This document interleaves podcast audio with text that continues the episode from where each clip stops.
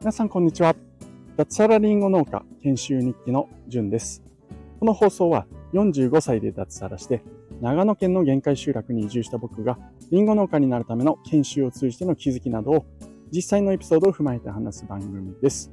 この番組は Web3 上に農村を作るトマジョダオの提供でお送りいたします。トマジョダオでは6月9日ロックの日に CJA というジェネラティブ NFT を発行いたします。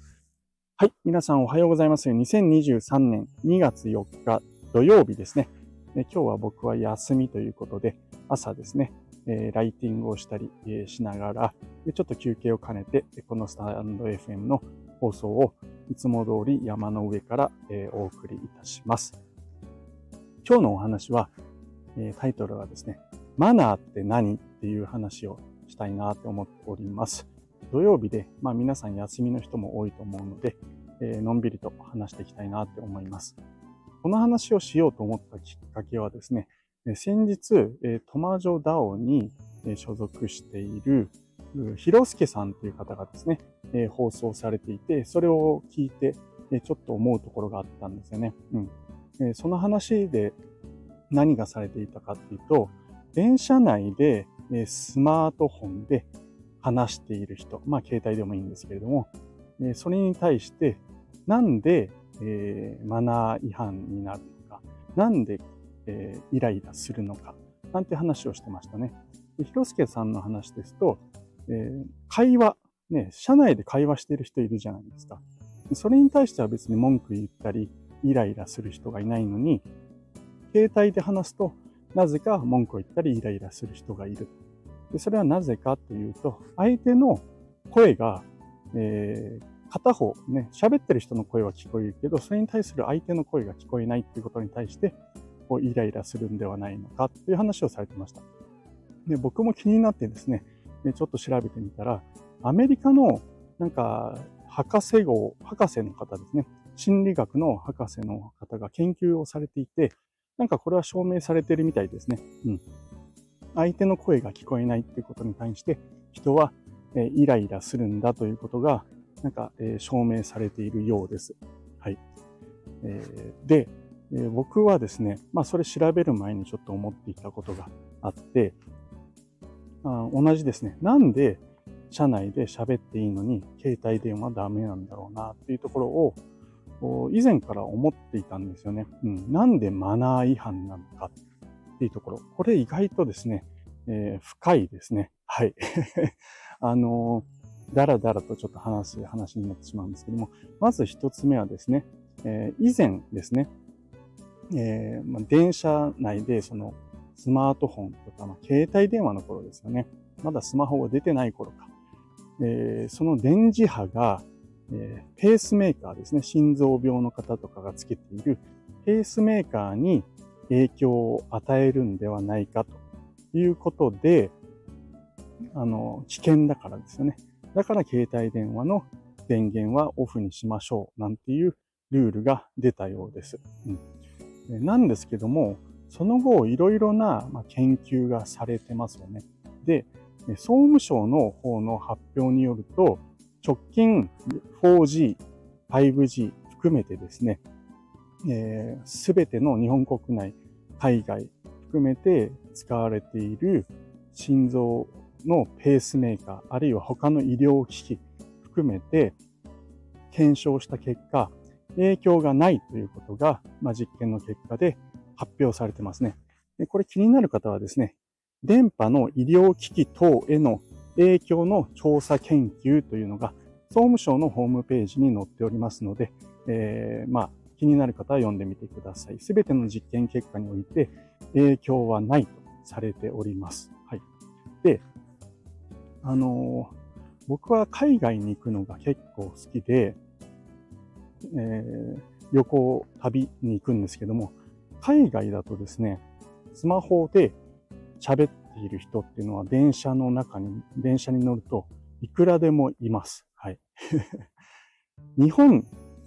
僕の知る限り日本だけなんですよね。このマナー違反だとか、イライラするとかって。まあ、イライラするのは人間の特性だということで、アメリカのね、心理学者が、ね、発表している通りなんで、海外でももしかしたらイライラしている人はいるのかもしれないんですけども、とはいえ、マナー違反ということで、ルールにして禁止しているところは、多分ないんじゃないかなというふうに思います。なんか、イスラエルの方で、一部ですね、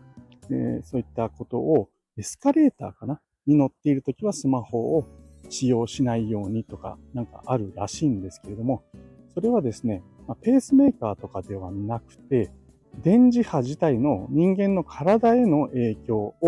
考慮してみたいなのが、2005年ぐらいに、えー、ルールとして、ルールというか、なんか、お触れみたいな感じであったみたいですね。もう18年ぐらい前か。はい。えーで、今はちょっとどうなってるかわからないんですけども、はい。いずれにしろ海外では、電車の中で電話してる人本当多いですね。えー、中国、タイ、えー、あとどこだっけな。えっ、ー、と、あ、アメリカですよね。うん。僕の知ってる限りで、そこでは全く問題なく電話を使ってますね。で僕はですね、まあ、以前勤めていたところが、あの、まあ、海外の会社っていうこともあってですね、アメリカの人と朝とか夜とか会議することがあったんですよね。うん、で、えー、夜ですね、会議してるときに、えー、まあ、最初ね、会議始まる前に何してんのとかって簡単な会話してるときに、えー、とですね、あの、まあ、僕の上司の上司にあたる人が、よく電車の中から会議に出てましたね。うん。あの、アメリカで、えー、通勤っていうと、まあ、電車より車が一般的なんですけども、彼は珍しくですね、ボストンの、まあ、郊外から、えー、ボストン市内にですね、電車で通勤しているってことで、1時間ぐらい電車があるらしいんですよね。うん。なので、その時間を利用して会議に出てるんだよ、なんて話をしてました。で、あの、あアメリカは電車内でえー、OK なんだねって言ったら、あ、全然問題ないよっていう話をされてました。うん。でその会話覚えてるんですけども、いや、日本だと無理だよねっていう話をしてて、あで、まあ彼は日本によく来てるんで、あ、そう、わかるわかる。まあ、ただそのわかるわかるもですね、どちらかというと満員電車だから、あの、そんな会議なんかできないよねっていう、わかるわかるじゃなかったのかなって今思い返してみると、えー、思いましたね。当時、えー、僕はそれは日本の電車内では電話をするのはルール違反なんだよなんて話は、ね、しなかったように記憶しております。はい。ということで、うん。じゃあ、ますますわからないですよね。日本では、えー、マナー違反になっているのは何でかっていうところですよね。今は、もう、その電磁波による医療機器、まあ、ペースメーカーを代表とするものに対する影響はないってもう総務省が言ってるんですよ。国が言ってるのにもかかわらず、未だに、えー、マナー違反だと。要は、そういった、あまあ、マナーどころの話じゃないですよね。もし医療機器に影響があるとすれば。うん。ただそれはもうそういうことはないというふうに、えー、国は言っているわけですけれども、まあ、JR 地下鉄各社、えー、未だに、えー、電源はオフにしましょうとか、混雑時は優先席付近では電源をオフにしましょうとかってなってますよね。うん。で、あるいは電話しててもやっぱり、えー、注意する人がいたり、えー、マナー違反だっていう人がいるというところで、じゃあなんでだろうなって考えるんですよね。うん。で、これはですね、まあちょっとネガティブな言い方になってしまうかもしれないんですけども、えっ、ー、と、まあルールがあって、で、それがもう一般化して、あの、まあ、それの合理性とかを考えずに、もうルールなんだから守りましょう。で、えー、守らない人はルール違反ですっていうふうに、うん、なんかこう、考えずに、もうそれに従えばあいいんじゃないか。和を乱さないようにした方がいいっていう、まあ、日本人のもしかしたら、えー、特性なのかなっていうふうに思います。あとはですね、JR とか地下鉄も以前はですね、まあ、いろんなルールを試行錯誤して変えてたんですよね。うん。電車内では禁止とかですね。えー、電車内ではマナーモードにしましょうとか、えー、昔あったのは奇数号車と偶数号車で、えー、ルールを分けるなんてことを、なんか東急電鉄はやってたみたいですよね。うん。で、まあ、結局ですね、苦情が入るってことで、電車、電車会社、うん、電鉄か、は、あの、苦慮してあげく、まあ、一律のルールを設定して、未だにそれをルールとしているっていうところなのかなというふうに思います。けど、JR も、まあ、地下鉄とかも、まあ、各私鉄もですね、あの、当時一生懸命アンテナ立ててましたよね。電車内でも電話ができるようにですよ。うん。あの、昔は今みたいに LINE だとか SNS とかそんな発達してなかった頃から、電車内で走りながらでも、こう電波が通るようにっていうふうにアンテナをこう設置してますよね。当時は PHS っていう、まあ、携帯電話とは言わないんですよね。あれ、ピッチとか言ってましたけど、あれなんかは電車内だと途切れ途切れになって、アンテナをこう、なんていうんですかね、リレー形式で繋いでいくから、プツプツプツプツ切れるんですよね。うん。で、PHS って使えねえなーなんていうふうに、当時、僕も思ってましたし、言われてましたよね。うん。で、まあ、携帯の方がいいよ。それなんでかっていうと、まあ、電車内で、えー、電波が切れないからっていうふうに、確か僕は記憶しております。はい。車でもまあそうなんですけども、うん。まあ、そこら辺を考えると、なんかこう、うん、少しもやもやというか、マナーってなんだろうな、なんていうふうに思ったという、なんかこう、結論の出ない、うだうだした話になるんですけれども、まあ、ちょっと視点を変えて、マナーについて僕、今朝ちょっと話す前にいろいろ調べてみたんですよね。海外でのマナーって、ね、えー、どんなものがあるかっていうのがちょっと興味深くて、日本人って、まあ、マナーに、えー、うるさいのかな国として、まあ、結構こう、ね、細かいというか厳しいように感じるんですけれども、じゃあ海外でどう思われているかっていうと、日本人って意外と、あの、礼儀正しいけど、マナーは分かってないよねっていうふうに思われている節が、えー、僕は感じますね。うん。あのなんだろうな、例えば、え海外とかだと結構エレベーターとかに乗るときに挨拶をしたりとかですね、えちょっと、えっ、と、人とぶつかりそうになったりすると、多分皆さん、excuse me とか言って、ね、sorry とかって言われることあると思うんですけども、日本人はどちらかというと、こう、無言の人多いですよね。あれって海外の方からするとマナー違反なんですよね。あと面白かったのが、ヨーロッパでは鼻をすするっていうのは、あの、礼儀、礼儀がなってない、えー、正しくないって思われてるみたいですね。あの、じゃあどうすればいいかっていうと、ハンカチで押さえる。で、人前で鼻をすするっていうのは本当にマナー違反だって思われてるみたいですね。その、えっ、ー、と、あれですよ、あの、鼻をで、僕も今サーメインで鼻すすったりするこの音ですね。これは、あの、不快感を与えるってことで、えー、トイレでやるべきだ、みたいなことがヨーロッパでは、え、言われているらしいですね。あとは、くしゃみ。日本人って平気でくしゃみね、手で押さえたりはしますけど、別にそれマナー違反じゃないですよね。うん。欧米だと別にくしゃみするのはいいんですけども、それした後に、えー、すいません。まあ、excuse me とかって、えー、言う文化がありますよね。あるいは、えー、した周りの人たちは、bless you とかって言いますよね。うん。で、bless you って言われたら thank you って返すんですよ。これも、ある意味マナーですよね。うん。ね、なんかいろんな、あね、えー、面白いですよね、海外。えー、あのー、日本人ね、人の身体的特徴について話すことって、そんなに気にせず話しますよね。あのー、目の色がとか髪の毛が、えー、ね、ブロンドだとか、えー、まあ、肌の色。最近はまあだいぶそこら辺気遣う人も出てきたと思うんですけど、まだまだかなと思いますよね。うん。えー、背が高い、背が低い、えー、顔が小さい、身長、ね、えー、身長だけじゃなくて顔が大きい、小さいとか、えー、ね、そういったことも、えー、あると思う。まあね、結構、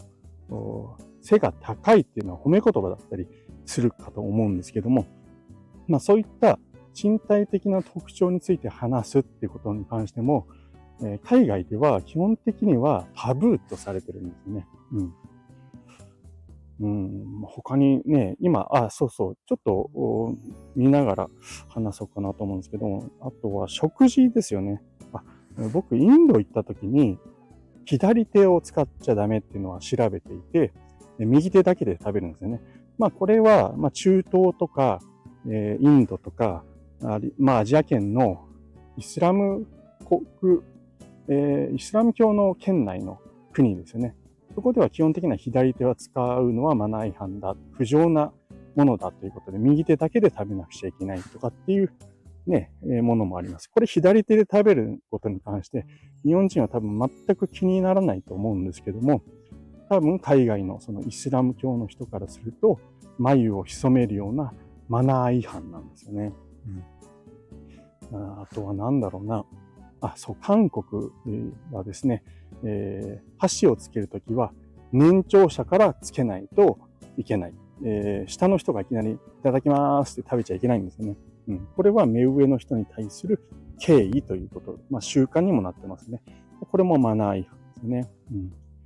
あとは中国はですね、面白いのは、あの、まあ日本でもありますよね。完食するのはマナー違反なんですよ。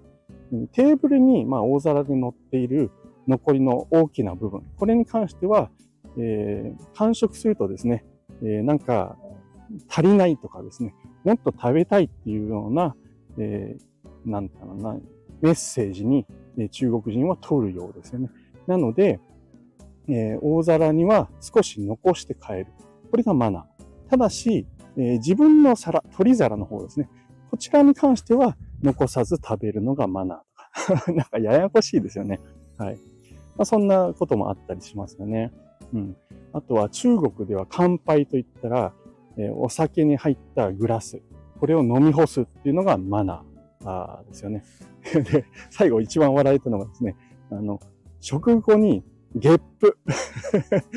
ゲップをするのは中国ではですね、あの、お腹がいっぱいというサインなので、失礼に当たらないそうなんですよね。面白いですよね。はい。ちょっと話飛んじゃいましたね。あの、携帯のマナーから全然飛んでしまったんですけども、まあそんな感じでですね、結論全くない話で別に日本の電車内でのスマホの使用がマナー違反っていうことに対して僕はですね、いい悪いとかっていうのは、まあ、ここで結論付けるものでもないし、できるものでもないですね。うんえー、ただ僕はですね、その何かしらのルールとか、マナーとかっていうものに関して、ただ盲目的に従うのではなくて、それってなんでなんだろうな、なんていうふうに疑問を持って、えー、なんだろうな、考えるっていうことが、まあ面白いし、いいんじゃないかなっていうふうに思います。うんえー、意味もわからずですね、ルールなんだからって言われても僕はひねくれてるのかもしれないですけども、納得がいかないんですよね。うんまあ、そこに関してなんでだろうっていう視点っていうのは僕は大事かなっていうふうに思っておりますので、はい、あの、広助さんの、スマホで、えー、で、スマホを電車内で、使って話すとなんでイライラするのかっていうところから、まあ、マナーについてちょっと僕は考えて発信してみようと思ったというお話でした。はい、えー、ということで、なかなかダラダラ話してしまいましたけれども、皆さん、マナーってどのように考えていらっしゃいますか、えー、盲目的に従っていませんか？ということを最後質問して、えー、本日の放送を終わりにしたいと思います。最後まで聞いていただきましてありがとうございました。それでは皆さん、今日も楽しくやっていきましょう。じゅんでした。ではでは。あ、最後に一点お知らせさせてください。僕の所属するトマジョダオではですね、えー、今、トマジョ NFT という、えー、トマトを擬人化した、えー、女性の PFP と呼ばれる NFT、えー、画像ですね、を、えー、販売しております。えー、1点ずつですね、まあ、月1、あるいは2ヶ月に1遍ぐらい発行しております。本日のですね、朝10時だったと思います。はい。から、え、オークションが開催されます。第28枚目になりますね。なので、本日発行されると、え、残り2体、まあ、今日入れて残り3枚の NFT が発行されます。え、これを入札した、え、お金というのはですね、ファウンダーであるトマ太郎さんがトマジョ DAO という僕らが所属するコミュニティを運営する費用になっております。え、気になる方はぜひトマジョ NFT ということで、ちょっと検索して、え、オークションに参加してみてください。え、落札していただけると、それがトマジョ DAO の運営費になるということで、協力して、えー、あげるよって人は、ぜひ、えー、覗くだけでも結構ですので、見てみてください。えー、検索してわからない場合、僕の放送の概要欄にトマジョ DAO についての解説をしているブログ記事もありますので、そちらからもいけると思います。はい。ということで、えー、本日の放送を終わります。ではでは。